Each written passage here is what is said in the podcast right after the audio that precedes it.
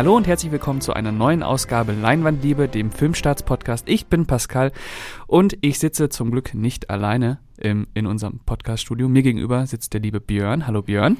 Ja, hallo. Und zu meiner Linken sitzt Nina. Hallo Nina. Hallo.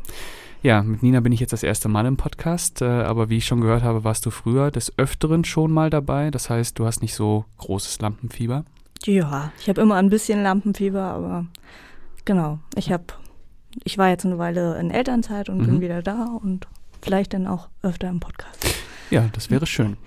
Und ähm, heute sprechen wir über einen ganz besonderen Film, nämlich Bones and All, der neue Film von Luca Guadagnino. ich glaube, wir einigen uns darauf, dass wir den, äh, dass wir uns nicht einigen, wie wir den Nachnamen aussprechen. Äh, ich bleibe bei Guadagnino. Das ist der Regisseur, der äh, vorher zum Beispiel das Suspiria Remake gemacht hat und Call Me by Your Name. Und genau, in Venedig hat er jetzt Bones and All seine Weltpremiere, glaube ich, genau, und startet jetzt endlich in den deutschen Kinos. Und äh, bevor wir da etwas äh, intensiver drauf eingehen, würde ich sagen, erst einmal die Inhaltsangabe. Nina, möchtest Ja. du das machen? Also ich sage übrigens Guadagnino, Okay, weil ich, ich Guadagnino. habe extra meinen italienischen Nachbarn äh, konsultiert, der mir das erklärt hat und Mhm. Da werde ich mich jetzt dran halten. Ähm, ja, zur, zur Handlung. Also, ähm, es geht um ähm, die, das Mädchen Ma Marin, ja, Marin, genau. Die ist, glaube ich, am Anfang des Films so kurz vor 18 Jahre alt und wird dann im Laufe des Films 18 Jahre alt. Ähm, und genau, sie hat, sie ist ein bisschen speziell. Sie hat das Bedürfnis, Menschen zu essen, die sie mag und ähm, Menschen, die sie, die, Moment, die sie mag und die sie mögen. Ähm, und tut das auch. Also das wird dann ziemlich schnell klar, dass sie schon einige Menschen gegessen hat und auch getötet hat. Ähm, und ihr Vater, der am Anfang noch eine Rolle spielt im Film, der versucht sie davon abzuhalten, mehr oder weniger. Und ähm, äh, ja, hat auch so ein paar Tricks, nenne ich es jetzt mal, um sie ja irgendwie einzusperren und vor sich selbst zu schützen. Und er reist mit ihr von Staat zu Staat, wenn sie dann wieder zugeschlagen hat. Rückfällig wurde. Genau. ähm, und dann wird sie 18 und ihr Vater verlässt sie, weil er das nicht mehr aushält und er hinterlässt ihr nur ein bisschen Geld, ihre Geburtsurkunde und ähm, eine, eine Kassette, wo er ihr ihre Kindheit ihr nochmal erzählt sozusagen und auch ja von ihren Taten berichtet und so. Und sie beschließt, ähm, zu ihrer Mutter zu reisen, beziehungsweise ihre Mutter erstmal zu suchen. Und auf dem Weg dahin, ähm, ja, lernt sie Menschen kennen, die ihr ähneln oder die genauso sind. Die nennen sich Ita, Mhm. wenn ich das richtig verstanden habe. Wir haben auf Englisch geguckt, genau. In Deutsch wahrscheinlich Esser. Ich denke auch. Ich weiß es nicht. Ich habe ihn auch auf Englisch gesehen. Ja. Ita, ja. Ja. Ähm, ja, und dann reisen sie durchs Land. Das ist dann ein schönes Roadmovie und ähm, ja, sie lernen Genau. Menschen kennen. Ähm, ich weiß nicht, so viel sollte man vielleicht gar nicht. ja, man kann glaube wild- noch sagen, dass einer dieser Menschen, mit dem sie noch ein bisschen länger zusammen Ja, ist, genau. ist Lee, der Genau. von Timothy Chalamet, dem zweiten Genau. Hauptdarsteller Ja. des Films, gespielt wird. Genau. Und zwischen denen sich auch eine zarte Romanze Ja, entwickelt. das kann man sagen. Genau, genau. Sehr gut. Ähm, als Einstiegsfrage würde ich natürlich jetzt erstmal äh, wissen wollen, wie ihr denn zu Luca Guadagnino Guadagnino steht, äh, Björn. Äh, das kann ich relativ kurz machen, gar nicht.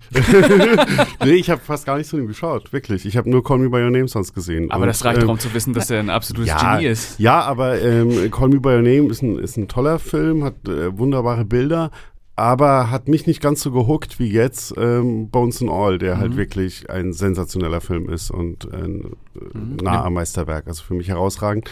Ähm, aber klar, also dass der halt natürlich, ich habe auch ein paar äh, andere Sachen von ihm gesehen, ähm, dass der natürlich ein besonderes Gespür für Bilder und ähm, vor allem Atmosphäre auch hat und ähm, darüber sehr, sehr viel erzählen kann. Das kann man wohl festhalten. Aber ich habe wirklich Suspiria noch nicht gesehen. Ich habe Bigger Splash noch nicht gesehen. Ähm, also ja. Seine Serie vermutlich auch nicht. Nein, seine Serie ähm, We Are What We oh, die? Ich weiß gerade gar nicht.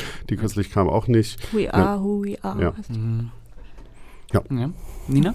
Ja, ich äh, liebe den. ähm, ja, ich, ich bin totaler Fan von Call Me By Your Name. Ich gucke den mehrmals im Jahr, wenn ich irgendwie Sehnsucht nach, nach Sommer habe oder irgendwie auch nach meiner eigenen Jugend, auch wenn ich keine italienische Villa hatte Mhm. irgendwie. Aber ja, das ist für mich so der Inbegriff von, von Sommer und Verliebtsein und Jungsein und, und das haben ja auch alle Filme von ihm so ein bisschen. Ähm, Bigger Splash finde ich auch großartig und die Serie mag ich auch sehr. Ähm, und äh, ja, ich habe jetzt angefangen, Suspiria zu gucken.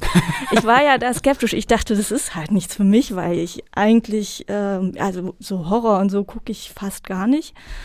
Das ist einfach, dann kann ich nicht schlafen und das ist es Mhm. mir nicht wert, auch wenn es mich fasziniert. Aber ich, ich äh, lasse die Finger davon.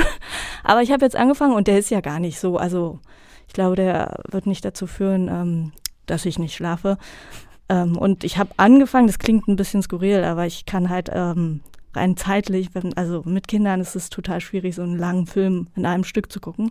Darum Mhm. kann ich dazu jetzt noch nicht so viel zu sa- sagen, aber ja, ich bin jetzt schon ganz angetan. Gut, dass ich das, du hast es mir ja empfohlen. Und ja, ja. Pascal, du hast Suspiria wahrscheinlich schon dreimal geschaut. Ja, also ich, ich liebe äh, Luca äh, Guadagnino ähm, und Suspira liebe ich auch. Und Me By Name ist einer meiner Lieblingsfilme, den ich jetzt auch vor Bones and All nochmal geschaut habe, einfach um so ein bisschen ins Feeling wieder reinzukommen. Und äh, wie Björn auch schon gesagt hat, also sind ja immer sehr starke Stimmungsfilme und das lässt sich jetzt auch bei äh, Bones and All wieder erkennen, der ja auch so ein bisschen aus Suspiria jetzt entstanden ist, weil mit Suspiria hat äh, Luca Guadagnino ja für sich auch so ein bisschen das Horrorgenre entdeckt. Und obwohl Bones and All kein Horrorfilm ist, irgendwie ist er ja doch verstörend. Äh, und ich glaube, da gehen wir jetzt erstmal drauf ein. Ähm, Ich würde fast da schon mal einhaken, weil es ist, finde ich, schon durchaus auch ein Horrorfilm. Also es ist halt wirklich, es ist ein Queer-Film, es ist ein Romantikfilm, es ist ein Horrorfilm. Ähm, und das ist halt alles irgendwie gleichzeitig, ohne das aus, Mhm. eins davon auszuschließen, sondern ähm, er umarmt quasi alles und ähm, macht, hat das alles, vereinigt das alles ähm, parallel in sich und sagt nicht, hier, du kannst ihn als Horrorfilm lesen oder als Liebesfilm oder als ähm, Parabel über Queerness, sondern er sagt ja mehr, du kriegst alles auf jeden Fall ähm, und äh, du hast immer alles von den Sachen und kannst nicht sagen, nee, für mich ist es kein Horrorfilm, sondern du hast halt diese Horrorelemente drin. ja, ja, genau. Ja. Also es ist jetzt äh, wie bei seinen anderen Filmen, man kann die im Prinzip keinem Genre klar zuordnen. Ähm, und ja, da steckt natürlich auch ein Horrorfilm drin, aber ich würde, ich würde nicht sagen, dass es ein Horrorfilm ist. Ähm, Aber er hat äh, sicherlich Elemente drin. Und genau, ich glaube, da kommen wir mal als erstes drauf zu sprechen, das Kannibalen-Thema. Als ihr davon gehört habt und jetzt den Film gesehen habt, wie fandet ihr den Umgang mit dem Thema? Hat euch das, ähm, ich weiß ja auch nicht, wie ihr zum Kannibalenfilm allgemein steht. Also äh, ich habe mich mal äh, in, in meiner Jugend, ja, was heißt in meiner Jugend, ich war so 20, sehr intensiv mit dem äh, italienischen äh, Kannibalenfilm auseinandergesetzt mit Deodato und Co. Ähm, aber ich muss sagen, ich habe in dieser Form die Auseinandersetzung mit, äh, mit dem Kannibalen-Thema noch nie gesehen. Wir haben ja auch noch Hannibal Lecter und was weiß ich nicht alles. Ja, also ich habe gar nicht so viele gesehen, weil das einfach ja meistens unter Horror fällt.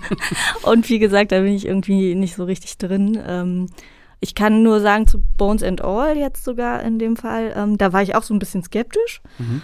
Wobei ich mir schon gedacht habe, das wird jetzt irgendwie kein Film, der für mich nicht in Frage kommt oder so. Also mir war schon klar, das wird wieder so, ein, so eine Mischung irgendwie.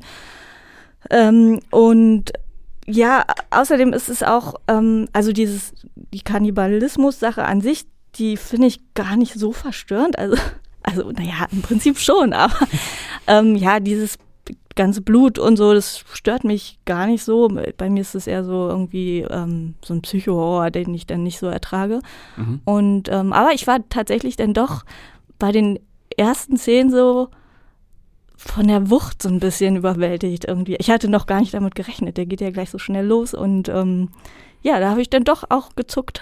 Ja, ähm, da ging es mir auch so bei der ersten Szene, die äh, mit dem Finger, Genau. ähm, wovon ich nicht wusste, dass sie in diesem Moment kommen wird, äh, war ich auch so ein bisschen überrumpelt. Und äh, das ist ja auch das Schöne an diesem Film, dass diese Gewalt, die ist jetzt nicht übermäßig super brutal. Also wenn ihr den Film jetzt hört, äh, von dem Film hört, es geht um Kannibalen, dann müsst ihr nicht hoffen, dass das jetzt so ein übel, übles Gorefest wird. Äh, aber die hat was sehr, sehr Unvermitteltes und auch was sehr, sehr Dringliches. Also es ist wirklich so, man wird überrannt von dieser Gewalt. Und äh, das hat mich ähm, sehr an den ähm, Raw erinnert, der z- 2018 von der Titanmacherin. Äh, da beginnt ja auch alles damit, dass ein Finger abgekaut wird. Ähm, und ich glaube, dass man die beiden Filme, falls man Raw mochte, wird man auch mit Bones and All auf seine Kosten kommen. Ich weiß nicht, wie Björn das äh, zu dem Kannibalen-Thema steht in Ähm, dem also Film. ich habe ich hab auch ähm, viele Kannibalenfilme früher in meiner Jugend geschaut, die noch weiter zurückliegt, als deine Jugend, die schon sehr lange her ist. Ähm, nein, es ist, ähm, ich finde, also das Kannibalenthema steht ja gar nicht so im Vordergrund, weil das Kanni der Kannibalismus ist ja eigentlich hauptsächlich ein Symbol für andersartig Mhm. sein. Es geht ja darum, dass sie halt dadurch Outsider sind aus die, ähm, und nicht Teil der Gesellschaft. Und dass das jetzt Kannibalismus ist, ähm, das, man könnte das theoretisch austauschen. Kannibalismus macht halt natürlich sehr gut was bildlich her und sorgt Mhm. halt auch für einige ähm, grafische Elemente. Und ähm, da finde ich es interessant, wie der Film das erzählt und voranschreitet. Also man hat diese Fingerszene am Anfang. Ähm, für dich kam sie relativ unberechenbar. Ich dachte, so wie die mit dem Finger rumgewedelt hat, jetzt dachte ich schon, die, die will's quasi, die will gebissen werden. dachte, ich beiß gleich selbst zu, so die Richtung. also ich fand, der wurde schön aufgebaut auf diesen Moment. Also man hat sehr schön in diesem Moment gemerkt, wie dies, diese verführerische Kraft ist, da jetzt einfach reinbeißen zu wollen, ähm, für sie kommt. Ähm, dann ist ja äh, eine spätere große Kannibalismus-Szene findet fast gar nicht, also findet fast im Off statt, wenn sie so ein ähm, ähm, Jahrmarkt-Budenbesitzer ähm, ähm, zusammen ähm, machen. Das ist dann ganz interessant. Da zeigt er das gerade gar nicht grafisch, weil es ihm da nur um das Bonding darüber geht und gar nicht um den Akt des Kannibalismus. Da sieht man auch nochmal, wie stark das eigentlich nur ein, ein Bild ist. Und dann gibt's am Ende eine sehr, sehr grafische und ausführliche Szene, die habe ich aber auch wieder interessant fand. Die ist zwar blutig, aber sie ist eigentlich nicht wie so eine Horror-Blutszene inszeniert, sondern ich finde, sie ist mehr wie eine Sexszene inszeniert. Und es zeigt halt auch nochmal diese unglaubliche äh, Liebe dann, die da plötzlich da ist zwischen diesen Figuren. Und deswegen finde ich das ähm, einfach interessant, wie er diesen Kannibalismus, also dieses Blutige und Horror nimmt, aber eigentlich sehr oft, um irgendwie eher eine zärtliche Geschichte zu erzählen. Und deswegen würde ich ihn jetzt gar nicht mit anderen Kannibalenfilmen vergleichen, weil es halt, ja, Ja, also wird aber wahrscheinlich so das Schlagwort sein, worüber der Film halt die Runde machen wird, ne? Ja, Ähm, natürlich ähm, kann man auch, also es gibt ja das Buch und das Buch hat natürlich das ähm, ähm, schon, wobei ich äh, ähm, das ja jetzt nicht, ähm, sondern da seine eigenen Film halt natürlich draus gemacht hat. Aber ähm, es ist natürlich auch was, was hilft, so einen Film natürlich zu vermarkten. Ja. Ja, Ja. das stimmt. Äh, genau. Und ich habe für mich dann schnell festgestellt, dass äh, das ja eigentlich ein sehr, sehr klassisches Road-Movie ist, so wie man es äh, von unzähligen anderen amerikanischen Filmen kennt, aber eben für diese Luca-Verhältnisse mit einem so ausgefeilten Gespür für die Erfahrungswelt der Charaktere und für ihre Ängste, für ihre Emotionen, dass ich, äh, ich muss wieder einen Vergleich ziehen jetzt leider, äh, an die frühen Filme von Gus Van Sant zum Beispiel denken Mhm. muss. Dieses My, äh, My Private Idaho ist mir äh, während der Sichtung äh, in den Sinn gekommen, was natürlich auch daran liegt, dass die beiden Hauptdarsteller wunderbar miteinander harmonieren. Ähm, Timothy Chalamet und Taylor Russell. Taylor Russell, Russell. Genau. Was habt ihr, äh, was sagt ihr zu den Schauspielern? ah, ich wollte jetzt erst aufs Roadmovie eingehen. Oder wir- geh- geh erst mal aufs Roadmovie, aufs auf die. Schauspieler, auf die, ähm, und vor allem die Schauspielerin. Ähm, ja, genau, also das Roadmovie, ähm, ja, fand, fand ich auch. Ähm, und Gus Van Sant ist da auch ein ganz guter der früher. Ähm, ich fand halt persönlich gerade sehr interessant und dann auch im Vergleich zu Call Me By Your Name. Ähm, Call Me By Your Name dominiert ja, also der, der, der Schauplatz ist halt einfach schon mal schön.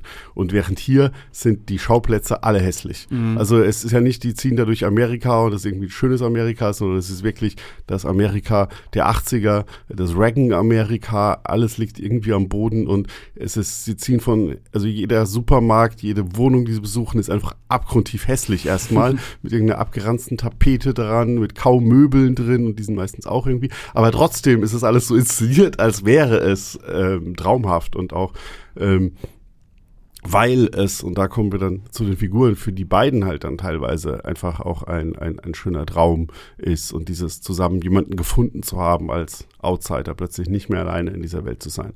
Und das fand ich an dieser ganzen Road-Movie-Sache so schön, wie die halt einfach rumziehen durch dieses wirklich abgrundtief hässliche Land und es trotzdem halt immer schön ist. Hm, Und dafür sich was Schönes draus machen, ne? Ja, genau. Also sie bringen die Schönheit quasi immer mit. Sie haben sie im Gepäck sozusagen. Ich habe auch irgendwo gelesen, dass es, ähm, dass der Film wie ein Reisebericht wirkt irgendwie, was, wo auch was dran ist, Mhm. finde ich. Zumal die ja auch beide gleichzeitig irgendwie, ähm, ja, erzählen, wie sie sich fühlen und so, immer mehr dann auch, je näher sie sich kennenlernen. Und sie erzählen sich auch ihre Familiengeschichten und so. Und genau, sie, sie bringen die Schönheit mit und machen die Orte, die sie dann aufsuchen, irgendwie, ja, so ein bisschen auch zu ihrem Zuhause, finde ich. Und das Gefühl kommt total gut rüber beim Gucken. Also man, obwohl alles hässlich ist und obwohl es blutig ist und brutal teilweise, hat man trotzdem, finde ich, dieses, diese Heimlichkeit und ähm, Gemütlichkeit und ähm, Geborgenheit, die man aus Your Name mhm. kennt. Und ich hatte dazu auch irgendwie in, in einem Interview hatte ähm, ähm, Russell gesagt, ähm, dass äh, Guadagnino, ähm, dass der das schafft, Generationen auf der Leinwand äh, oder ja, im, im Film miteinander zu verbinden und das, ähm, also klar, die sind ja einigermaßen gleich alt, aber mhm. trotzdem spielt ja auch noch ein älterer Mann eine Rolle und ihre Mutter und also in kleinen Szenen. Mhm. Und genau das empfand ich auch. Und es macht auch so eine Art, ja, Geborgenheit irgendwie aus, finde ich. Obwohl die natürlich jetzt nicht alle immer harmonisch miteinander sind, mhm. ist es trotzdem so, eine, so ein Gemeinschaftsgefühl und genau, echt halt irgendwie ja. so. Ja, er hat da auch was drin, also und da, da, ist auch wieder schön, wie man das halt einfach übertragen kann. Ähm, ähm, natürlich ist keiner von uns Kannibale ähm, und, Dings, ah, und vermutlich. äh, und ähm, klar kann man das jetzt, ähm, es ist naheliegend und das ist ja auch, wie es der Film macht, dass man es einfach mit Homosexualität ersetzt und sagt halt hier gerade Ende 80er Amerika geschüttelt von der AIDS-Krise, die halt oder die äh, dazu geführt hat, dass äh, Homosexuelle noch mehr ausgegrenzt wurden, weil man sie ja die Schwulenkrankheit ähm, ähm, genannt hat und dann Angst hatte, sofort jeder kann mich da irgendwie anstecken. Ähm, und de, darauf kann man es natürlich auch einfach übertragen, aber selbst das muss man nicht sagen. Es gibt ja einen Punkt in jedem Leben, wo sich jemand vielleicht mal als Außenseiter fühlt oder ausgegrenzt in einem Punkt. Und das führt zu einer Identifikation. Und das ist halt auch was, was generationenübergreifend funktioniert, weil da kannst du dich halt mit 15 ähm, hast du sowas schon erlebt und mit 50 hast du sowas schon erlebt. Und da glaube ich, ähm, ist das halt ein sehr guter Angriffspunkt, dass du dann sofort einfach drin bist und irgendwie diese Figuren in ihrem Alleinsein verstehst. Und das fand ich einfach so, so wunderbar gemacht. Und das schafft er halt auch bisher in jedem seiner, äh, in Call Me auch, äh, also in, in, beiden Filmen, die ich gemacht habe, dass du halt einfach, ähm, auch wenn du das nicht bist, die Menschen, die da sind, du trotzdem einfach so einen Anknüpfungspunkt hast, wo du sofort irgendwie dich identifizierst damit. Ja. Hm. Ja, das ist auch in, in seiner Serie nochmal ganz, ganz stark äh, rausgearbeitet. Und äh, was Nina eben gesagt hat, dass äh, für mich ist äh, Luca Guadagnino oder dann, dann äh, Luca Guadagnino ähm, einer der wenigen Regisseure, die es halt auch wirklich schaffen, jugendliche Charaktere jugendlich wirken zu lassen. Ist ja immer so, äh, wenn man sich teilweise, ich habe jetzt zum Beispiel Black Adam, wenn man Black Adam als Beispiel nimmt, ein jugendlicher Charakter, der nicht wirkt, als wäre da irgendetwas halbwegs Jugendliches ähm, mit eingeflossen in diese Figur.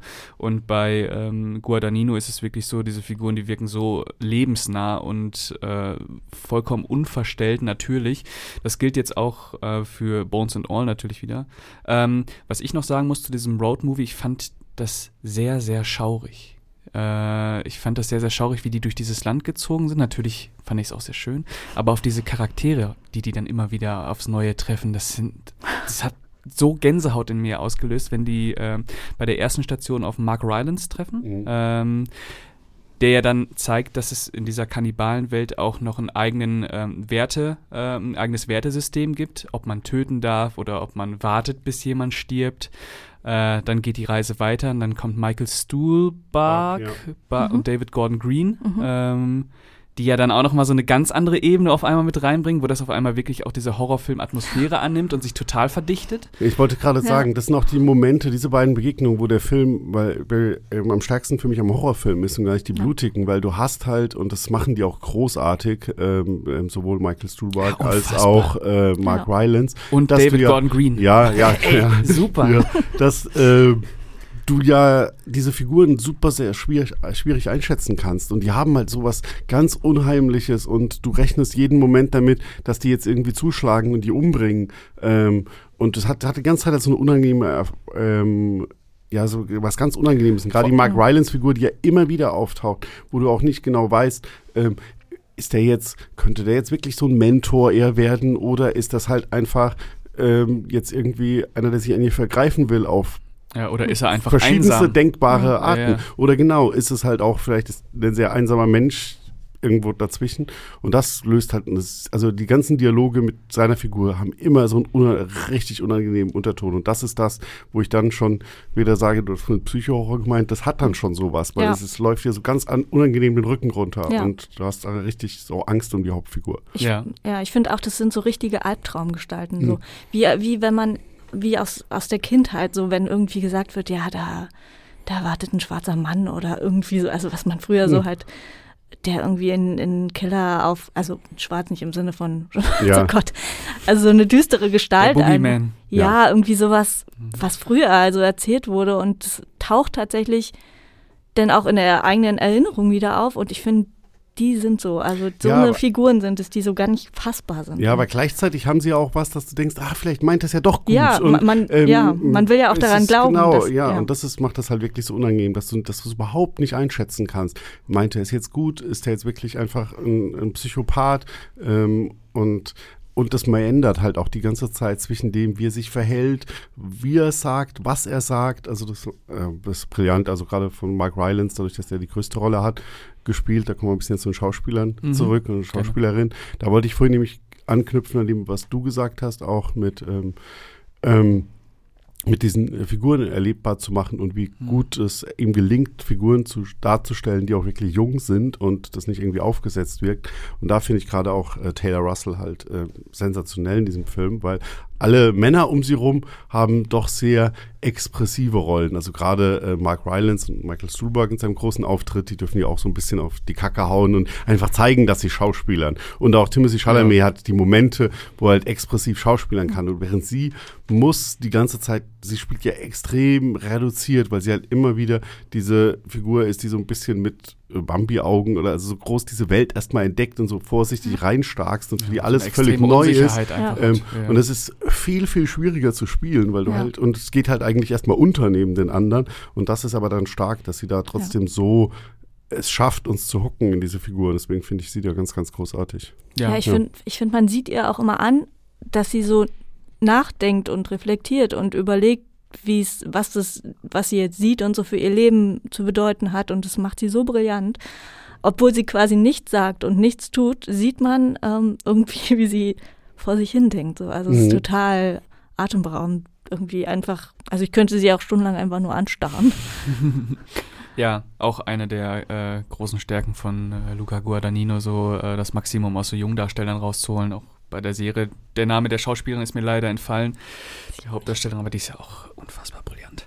Äh, genau. Und ähm, dann würde ich sagen, kommen wir mal zum nächsten Punkt, nämlich zu den moralischen Fragen, die mit diesem Film verbunden sind. Habt ihr ähm, das Gefühl gehabt, wobei ich gehe das anders an, ich mache mal wieder erst einen Vergleich. Ähm, Bones and All hat mich in dem Umgang mit dem, mit der Metapher oder der Allegorie Kannibalismus sehr stark an David Cronenberg erinnert.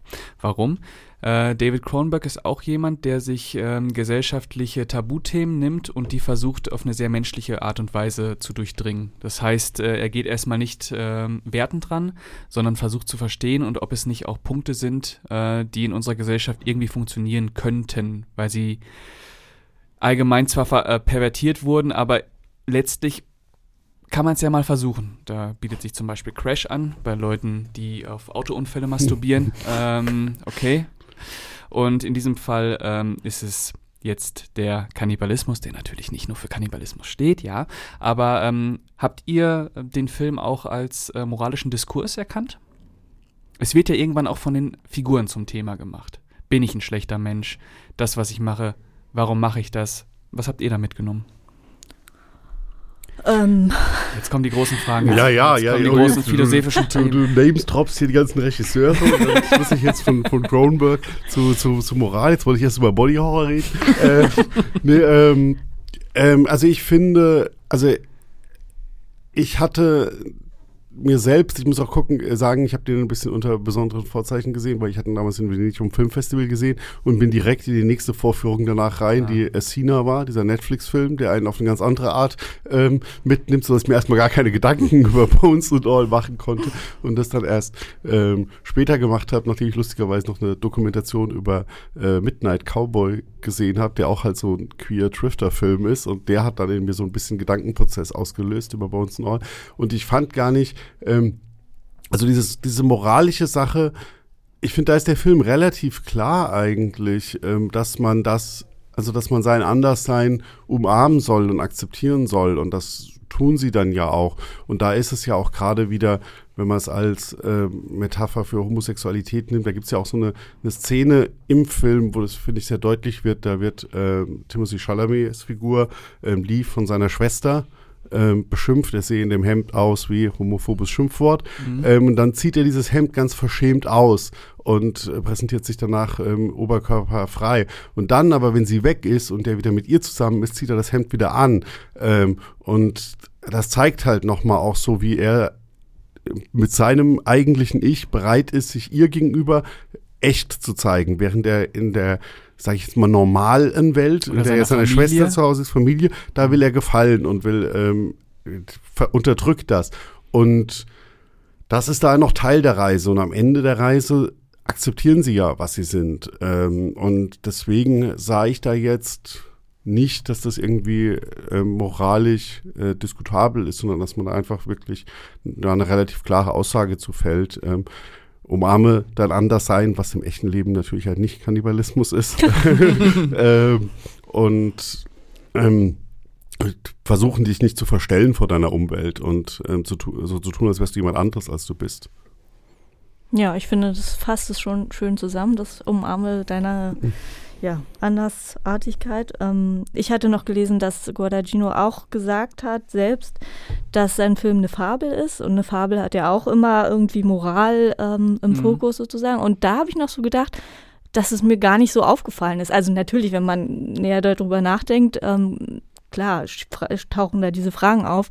Aber es ist jetzt nicht irgendwie so quasi unangenehm, dass man, wie sagt man, irgendwie so darauf gestoßen wird und dann darüber nachdenken muss. Das ist nicht belehrend. Nee, genau, gar nicht. Was ja eigentlich eine, eine Fabel da genau. tatsächlich sein soll. Ja. Irgendwie, ähm, das fand ich ganz interessant. Weiß ich nicht, warum er das gesagt hat. ähm, ja, aber ja, ich finde, Björn hat es schon super ähm, zusammengefasst. So. Mhm. Ja, müsste man vielleicht noch müsste man vielleicht noch mal ein zweites Mal sehen ja und dann, ich würde den äh, so ein bisschen auf dieses äh, sehen, die Auseinandersetzung mit angeborenen Neigungen und was man daraus macht. In diesem man muss das natürlich man darf das jetzt nicht auf die Homosexualität beziehen dann ist es natürlich ein ganz anderes Thema aber wenn man den Film aus dieser kannibalistischen Perspektive betrachtet wie er damit umgeht wäre es vielleicht äh, eine Zweitsichtung wert auch noch mal den von einem moralischen Standpunkt aus zu betrachten. Ähm, ja, also ich, ich will ihn definitiv auch, wenn er jetzt ins Kino kommt, ähm, äh, dann werde ich ihn auch noch mal sehen, weil auch gerade weil es ein bisschen länger her ist und weil es halt für mich einer der Filme ist, die mich dieses Jahr halt am meisten umgehauen haben und einfach auch so ähm, nachgehalt hat und das halt immer dieses Nachteil an diesen Festivals ist, dass ja. man gar nicht so die Zeit hat, sich auf diesen Film einzulassen, weil halt schon sofort der nächste kommt und am nächsten Tag kommen die nächsten und so weiter. Ähm, und da will ich, allein deswegen will ich ihn auf, auf jeden Fall ähm, ähm, nochmal sehen. Und er hat da definitiv Ansatzpunkte, gerade wenn man auch ähm, die Figur von ihrer Mutter halt ähm, sieht und was sie, ich will es jetzt nicht verraten, glaube ich, für die Leute draußen, ähm, aber wie sie mit ihren Neigungen umgegangen ist und was sie für relativ radikale Schritte, oder nicht nur relativ, sondern extrem radikale Schritte ähm, unternommen hat. Also da steckt dann, glaube ich, schon natürlich auch nochmal eine ganz, äh, ein ganzer Diskussionspunkt drin, den man da definitiv machen kann. Auch eine schaurige ja. Nebenfigur, wie ich ja. fand. ja. Ähm, jetzt habe ich aber nochmal eine Frage. Warum glaubt ihr, dass der Film in dem 80er Jahre Amerika ist? Meint ihr nicht, dass der heute in einem äh, sehr heruntergekommenen äh, Amerika genauso funktioniert hat? Hätte? Ja, also ich, ich, ich weiß es nicht. Ich weiß auch nicht. Ich habe da jetzt nicht recherchiert, ob er was dazu gesagt hat. Also für mich war das halt einfach und dadurch, dass es auch präsent war und dass ähm, Reagan auch ähm, da war, äh, in, diese, also in diesem Film als Person ähm, erwähnt wird und äh, zu, beziehungsweise zu hören ist, ähm, äh, war das für mich eigentlich schon so, er wollte das halt wirklich in der ähm, Hochphase der AIDS-Krise mhm. ähm, ansiedeln. Und da war halt nun mal die Zeit, wo es auch am, am, am deutlichsten war, dass da ähm, die Verfolgung ist. Das hat mich so ein bisschen zum Beispiel an Donnie Darko auch erinnert, der auch eine deutlich zeitliche Verwurzelung mhm. über Politik macht, um damit was auszusagen. Und ähm, so ähnlich hatte ich das. Und wenn man das jetzt zum Beispiel sieht, wiederum Call Me By Your Name, der ja auch in den 80ern ähm, spielt, Anfang der 80er. Und wo das aber komplett ausgeblendet wird, äh, mhm. wo es scheinbar AIDS nicht zu geben scheint oder also es findet zumindest halt keinerlei Diskurs statt, obwohl da ja auch ähm, ähm, Zeitungen und sowas gelesen werden und Radio gehört wird. Ähm, weil er da mehr eine sorgenfreie Zeit ja, porträtieren ja. wollte. Und ich glaube, deswegen hat das so gut in die 80er gepasst. Du könntest natürlich auch gerade so ein Hinterwäldler Amerika heute nochmal wieder mhm, ja. ähm, sehr gut machen wäre dann aber vielleicht in der Wirkung doch ein bisschen anders nochmal. Dann, ja.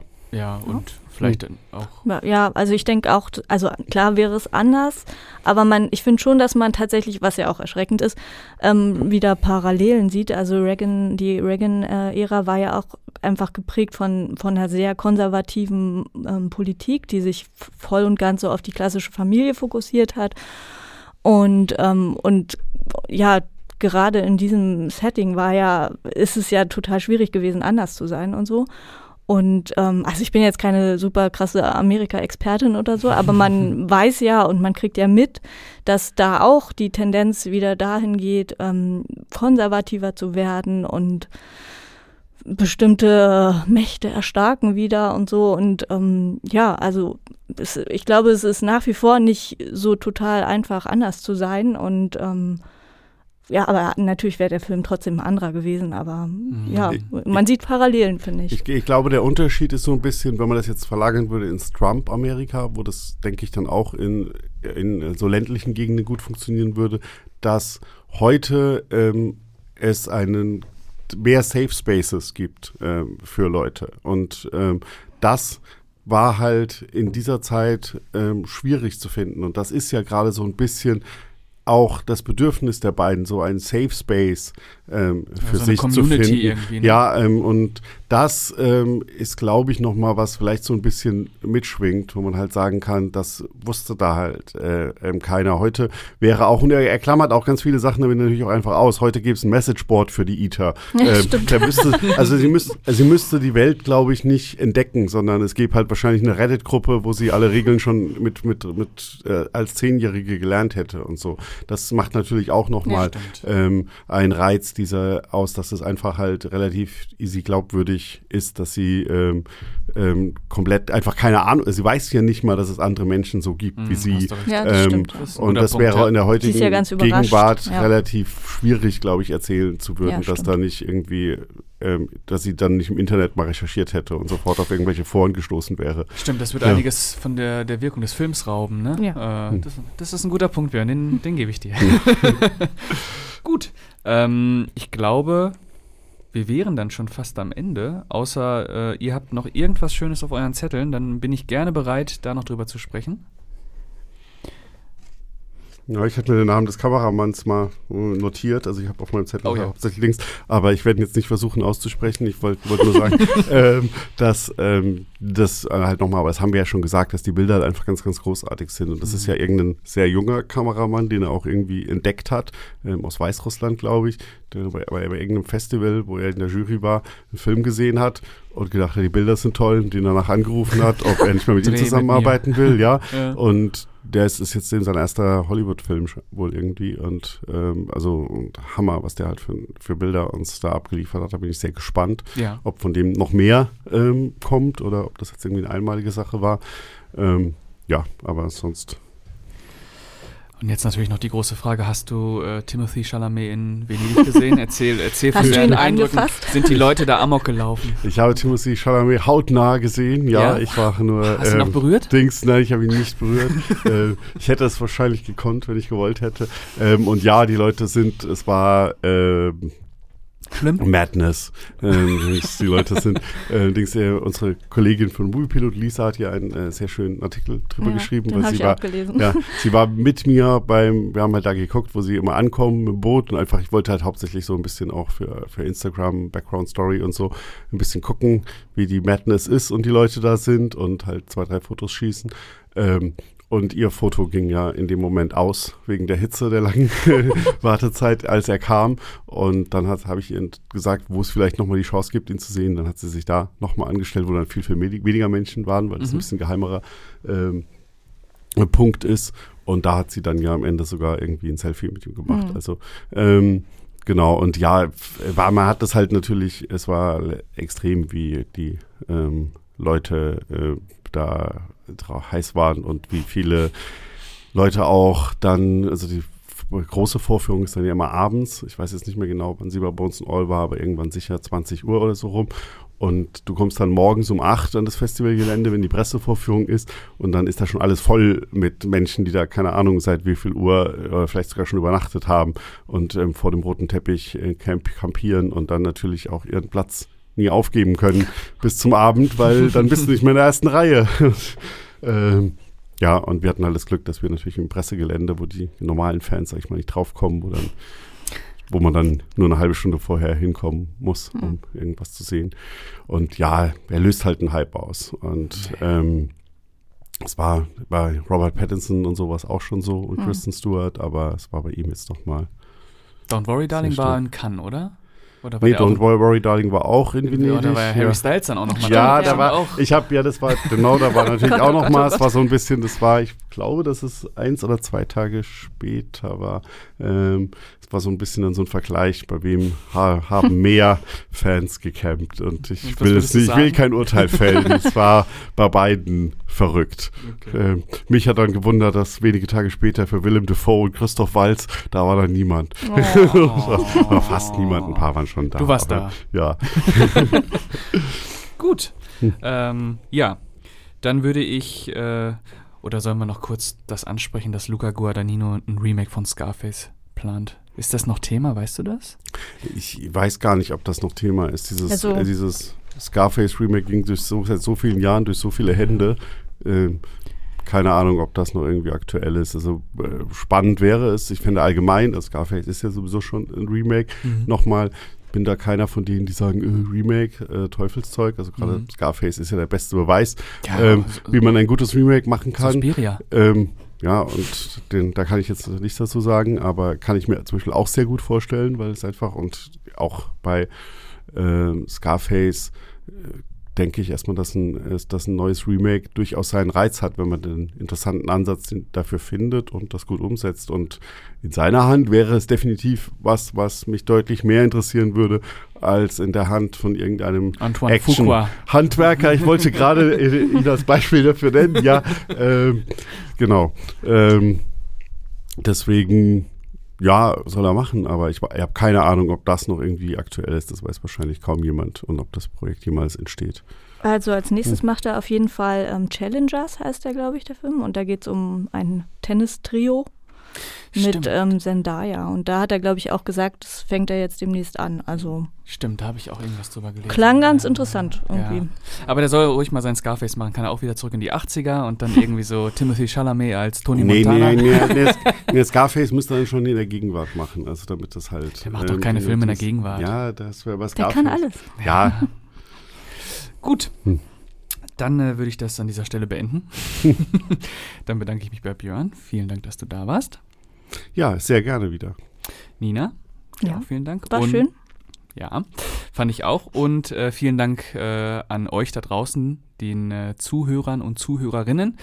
Ähm, falls ihr Kritik, Anregungen oder Lob habt, könnt ihr das an äh, leinwandliebe.filmstarts.de schicken. Und ähm, genau, dann würde ich sagen, hören wir uns beim nächsten Mal wieder. Macht es gut. Tschüss. Tschüss. Tschüss. Leinwandliebe und Sebastians 5 Minuten sind Filmstarts-Podcasts der Webedia GmbH. Moderation und Schnitt Sebastian Gertschikow, Produktion Tobias Meyer, Monique Stibbe und Nina Becker. Die Songs Take a Chance und Easy Jam im Intro und Outro von Kevin McLeod. Die Links zur Musik und zur Lizenz findet ihr in den Shownotes.